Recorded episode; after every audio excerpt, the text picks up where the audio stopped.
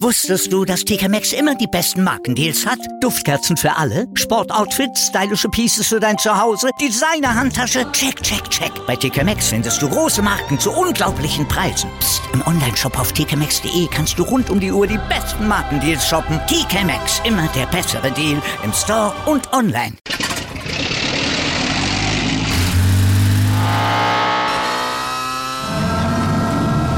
Von 0 auf 100. Aral feiert 100 Jahre mit über 100.000 Gewinnen. Zum Beispiel ein Jahr frei tanken. Jetzt ein Dankeschön, rubbellos zu jedem Einkauf. Alle Infos auf aral.de. Aral, alles super. Nick Kyrgios in Wimbledon, das war am Wochenende ja fast wie McEnroe zu seiner besten oder vielleicht auch seiner schlechtesten Zeit, wie immer man das sehen will. Ja, aber das war schlimmer als McEnroe jemals war. Gepöbelt hat er, provoziert, Disqualifikation des Gegners gefordert, Schiri beschimpft, auf den Platz gerotzt.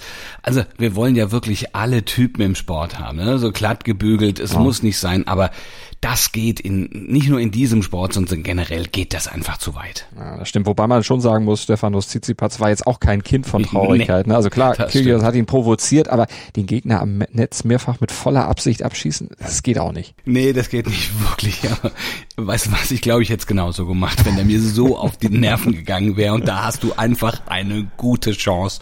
Und da ist das Zielen einfacher, weil das Ziel einfach näher dran ja. ist. Naja gut, aber, aber ich glaube, den Organisatoren in Wimbledon hat's trotzdem irgendwie auch gefallen, denn wenn sie, obwohl die immer so auf Etikette achten und wie ich finde ja auch zu Recht, aber der offizielle Twitter-Kanal des Turniers feierte das Match als ungeskriptet, ungefiltert unumgänglich.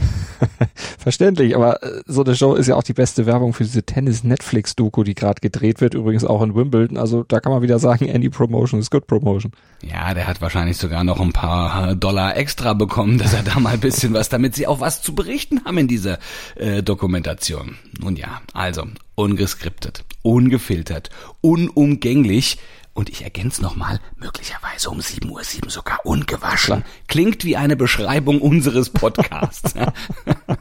Was macht uns denn heute für alle Fans unumgänglich, nicht ungewaschen. Ja, dass wir natürlich total sauber sind. Wir beiden ja, sind gewaschen. Wer ja. uns hört, muss ja nicht gewaschen sein, aber wir sitzen hier natürlich total clean am Mikro okay. und wir beantworten euch gleich die wichtigsten Fragen rund um die Fußball-EM der Frauen in England. Da geht's ja Mittwoch schon los. Wir erklären euch, warum Barca jetzt bei Bayern schleimt und wir diskutieren, ob Reitsport nicht doch eigentlich nur fiese Tierquälerei ist. Und wir sagen schönen guten Morgen zu einer neuen Woche Stand jetzt eurem ersten Sportpodcast des Tages. Und auch heute werden wir unterstützt vom Sportinformationsdienst vom SED. Mit mir, Andreas Wurm. Und mit mir, mit Malte Asmus. Und wir würden uns natürlich auch in dieser Woche freuen, wenn ihr uns liked, besternt und rezensiert und natürlich abonniert. Und wenn ihr weiter sagen würdet, dass man uns überall hören kann, wo es Podcasts gibt und dass wir der Podcast sind, dessen Newsteil immer dann, wenn was passiert, aktualisiert und auf den dann Stand jetzt gebracht wird. Mehrmals am Tag. Und gestern ist ja vor allem in Wimbledon und bei der Formel 1 ja. aus deutscher Sicht doch ziemlich Großartiges passiert. Darüber spricht heute die Sportwelt. Stand jetzt. Die Themen des Tages im ersten Sportpodcast des Tages. Stand, Stand, Stand, Stand. Jetzt. Mit Andreas Worm und Malte Asmus auf meinsportpodcast.de. Analyse. Ab Mittwoch rollt der Ball in England bei der Fußball-EM der Frauen. Seit gestern ist auch das deutsche Team auf der Insel angekommen, hat Quartier bezogen für die Vorrundenspiele, die dann in London, Brentford und Milton Keynes ausgetragen werden. Ja, Freitag geht's dann zunächst gegen Dänemark, nächsten Dienstag gegen Spanien und zum Abschluss der Vorrunde am Samstag in einer Woche gegen Finnland. Alle deutschen Partien werden um 21 Uhr angepfiffen. Das ist eine ordentliche Zeit, um auch mal reingucken zu können. Mhm. Malte, wie schätzt du die Chancen fürs Turnier ein? Das ist gar nicht so einfach zu prognostizieren. Also die Gruppe, die hat es definitiv in sich. Die drei Gegnerteams sind jetzt durchaus knifflig und was bei der deutschen Mannschaft ja auch zuletzt auffiel, den fehlt ja so ein bisschen Konstanz und Biss. Also dieser 7-0-Sieg in der Vorbereitung, beim einzigen Vorbereitungskick übrigens, gegen die Schweiz, der macht zwar Mut, aber die Abwehr, die ja Knackpunkt im Turnier sein dürfte und die ja in der jüngeren Vergangenheit nicht immer so ganz sattelfest war, die wurde in diesem Spiel auch überhaupt nicht gefordert. Von daher, da gibt's noch ein paar Fragezeichen eben gerade, wie sich diese umformierte Defensive dann auch, ja, ich sag mal, gegen richtige Gegnerinnen schlagen wird. Also beim DFB gibt man aber trotz dieser Fragezeichen schon eine ziemlich offensive Parole aus. Wir wollen um den Titel mitspielen, heißt das. Ja, mal gucken, mit wem müssen sie sich denn da messen? Wer sind denn die Favoritinnen aus deiner Sicht? Ja, das ist wiederum auch gar nicht so leicht zu sagen, denn die Leistungsdichte in Europa, und das ist anders als noch vor einigen Jahren, eben gerade diese Leistungsdichte an der Spitze ist mittlerweile so groß wie noch nie. Die EM ist, ja, muss man sagen, offen wie noch nie. Im Prinzip kann man sagen, dass die Hälfte der teilnehmenden Nationen durchaus berechtigte Hoffnung auf den Titel haben. Aber wenn ich mich auf ein paar Teams als Top-Anwärter festlegen müsste, dann würde ich wohl sagen, also die Gastgeber England, Spanien, äh, die Schwedinnen, mit denen ist immer zu rechnen, und ja eben auch Frankreich, die amtierenden Europameisterinnen aus den Niederlanden, nehme ich da jetzt mal ein bisschen raus, die schwächelten zuletzt doch schon stärker. Also riesige Leistungsdichte an der Spitze und tolle Fußballerinnen natürlich äh, von Weltniveau, die sind da mit dabei. Einige sollten wir vielleicht noch mal ein bisschen rausheben. Manche kennt man ja bereits und auf manche sollte man auch besonders achten, zum Beispiel auf die Weltfußballerin aus Spanien, Alexia Puteas zum Beispiel, ne? Oder die ist extrem begnadet am Ball oder auch Norwegens Tormaschine Ada Hegerberg. Wer fällt dir noch ein? Ja, bei der Niederländerin zum Beispiel ganz klar Viviane Midema, eine echte Knipserin, muss man sagen. Mhm. Die trifft quasi nach Belieben und das wird sie uns ganz sicherlich auch bei diesem Turnier wieder zeigen. Ja, und aus der Bundesliga kennen wir ja auch noch die ein oder andere, die sicher eine gute Rolle spielen wird. Ne? Benel Hader zum Beispiel, die spielt ja lange beim VfL Wolfsburg. Die ähm, erleben wir mit Dänemark ja gleich im ersten Spiel gegen Deutschland. Hoffentlich setzt bei ihr da das Turnier doch bisschen langsamer ein und nicht gerade gegen unsere Mannschaft. Aber apropos deutsche Mannschaft, ähm, da gibt's eine Personalie, die doch auch im Vorfeld bei dem einen oder anderen Fragezeichen aufwirft. Warum sitzt zum Beispiel Almut Schuld nur auf der Bank und steht nicht im Tor?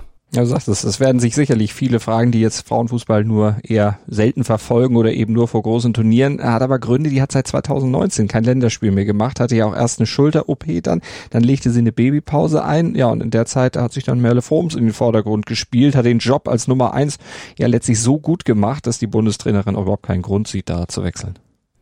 Ja, vielleicht nochmal ganz kurz zum Modus, ja. Also die Gruppensieger und Gruppenzweiten der vier Vierergruppen ziehen in die K.O.-Runde ein. Die gehen dann am 20. Juli dem, mit dem Viertelfinal los. Das Endspiel steigt am 31. Juli im, ja dann hoffentlich auch ausverkauften Wembley-Stadion. Top-Thema. Ja, kommen wir mal wieder zu unserer unendlichen Geschichte, dem Lewandowski-Transferpoker. Ja, äh, Freitag hatten wir gehofft, dass der Transfer zu Barca am 12. Juli über die Bühne gehen, bis, be, beziehungsweise bis dahin, wenn er zurück ist, also im Urlaub, über die Bühne gegangen sein könnte. Dann müsste Lewandowski eigentlich aus dem Urlaub eben zurückkommen und dann muss er wieder bei den Bayern an derselben Straße stehen. Tja, und wenn bis dahin keine Einigung erzielt werden konnte oder könnte, könnte es eben sein, dass Lewandowski dann in den Streik geht. Und äh, ja, dann würde dieser Trans Transferstreit also richtig, richtig eklig werden, ja, wenn es nicht doch vorher noch irgendeine Einigung geben wird. Das ist alles so erniedrigend. Ich meine, wir haben ja. heute den 4. Juli, am 12. Juli, ja, bis dahin, das kann wirklich eng werden, denn so richtig gehen die Verhandlungen äh, ja auch nicht weiter. Also, äh, die stehen eigentlich auf der Stelle.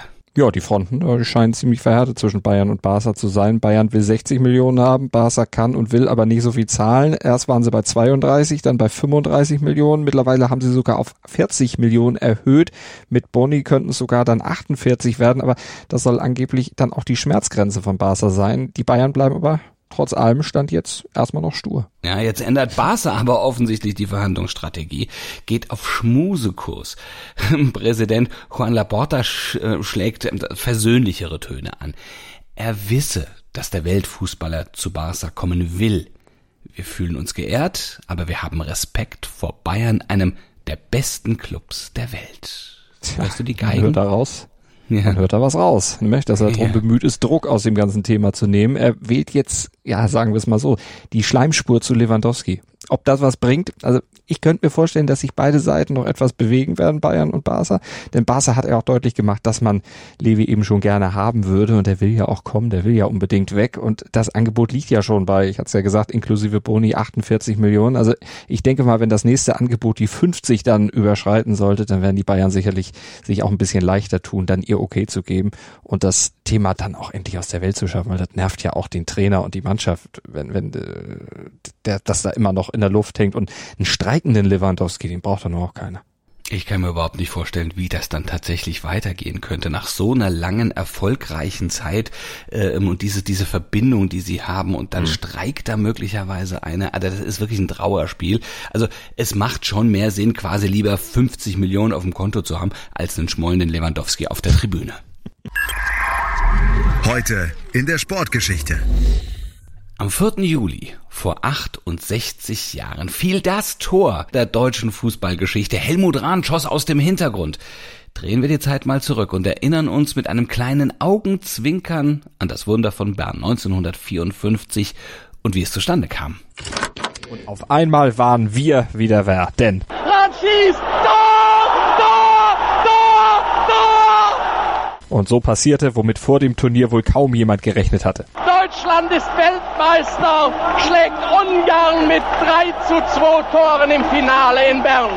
Es hat aber auch wirklich alles zusammengepasst in der Schweiz. Bei Fritz Walter Wetter gegen Herbergers taktische Pokerspielchen auf, der Boss traf und das Wunder von Bern war vollendet. Ein Wunder, das allerdings auf natürliche Weise zustande kam. Äh, naja, aber genau das ist ja ziemlich umstritten, denn einige Historiker behaupten mittlerweile, die DFB 11 war im Finale vollgepumpt mit Aufputschmitteln. Tu mir einen Gefallen, jetzt hör auf zu lügen. Was denn, was denn? Das ist doch die Wahrheit. Sie können die Wahrheit doch gar nicht vertragen. Na gut, wie lauten stattdessen die alternativen Fakten? Das ist eine Riesensensation. Das ist ein echtes Fußballwunder.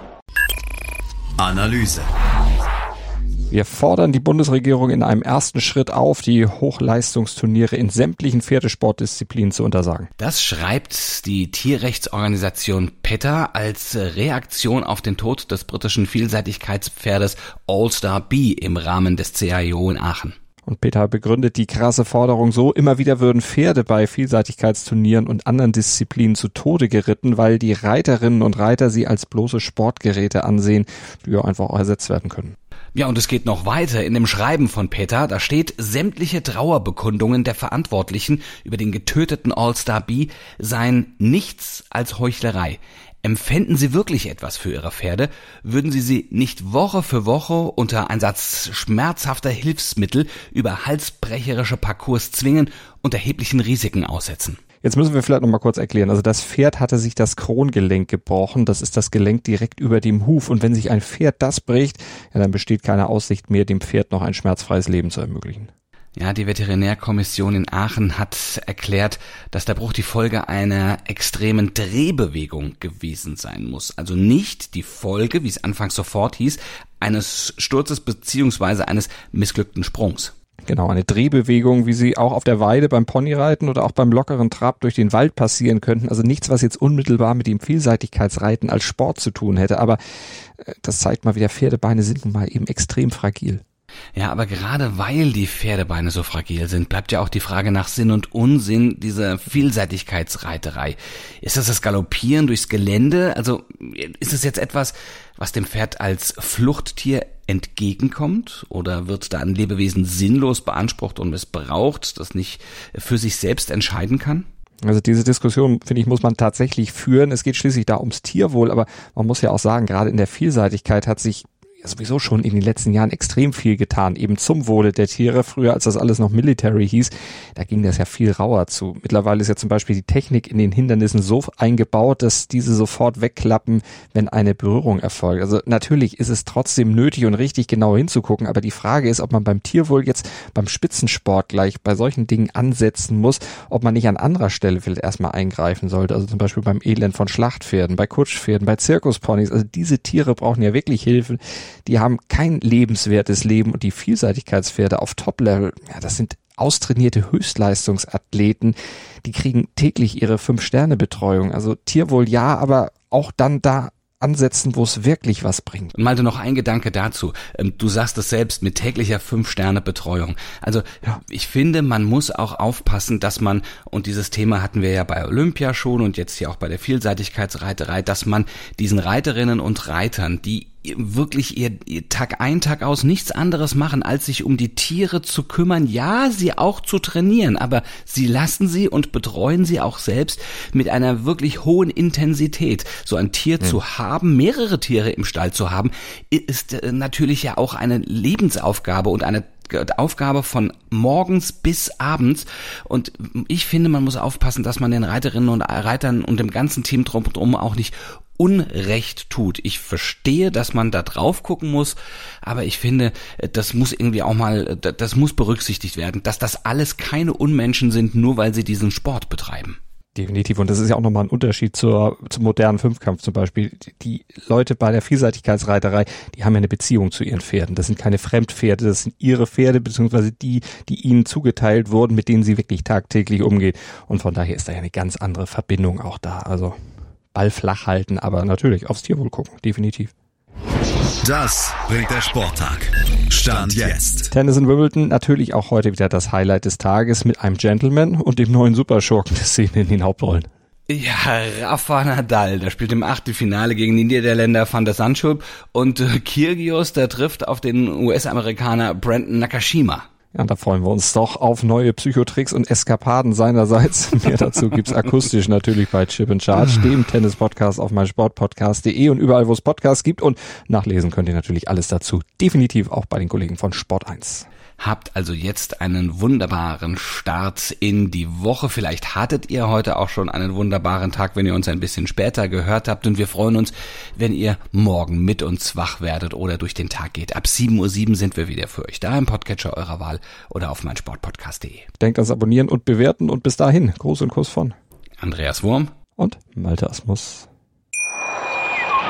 Wusstest du, dass TK Maxx immer die besten Markendeals hat? Duftkerzen für alle, Sportoutfits, stylische Pieces für dein Zuhause, Designer-Handtasche, check, check, check. Bei TK Maxx findest du große Marken zu unglaublichen Preisen. Psst. im Onlineshop auf tkmaxx.de kannst du rund um die Uhr die besten Markendeals shoppen. TK Maxx, immer der bessere Deal im Store und online. Wieder live von ihrem Toyota-Partner mit diesem Leasing-Auftakt. Der neue Toyota Jahreshybrid. Ab 179 Euro im Monat. Ohne Anzahlung. Seine Sicherheitsassistenten laufen mit. Und ja, ab ins Netz mit voller Konnektivität. Auch am Start die Toyota Team Deutschland Sondermodelle. Ohne Anzahlung geht's in die nächste Runde. Jetzt los sprinten zu ihrem Toyota-Partner. Dir hat dieser Podcast gefallen? Dann klicke jetzt auf Abonnieren und empfehle ihn weiter. Bleib immer auf dem Laufenden und folge uns bei Twitter, Instagram und Facebook.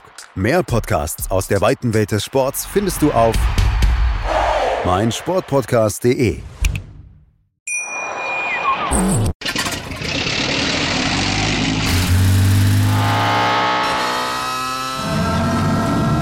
Von 0 auf 100.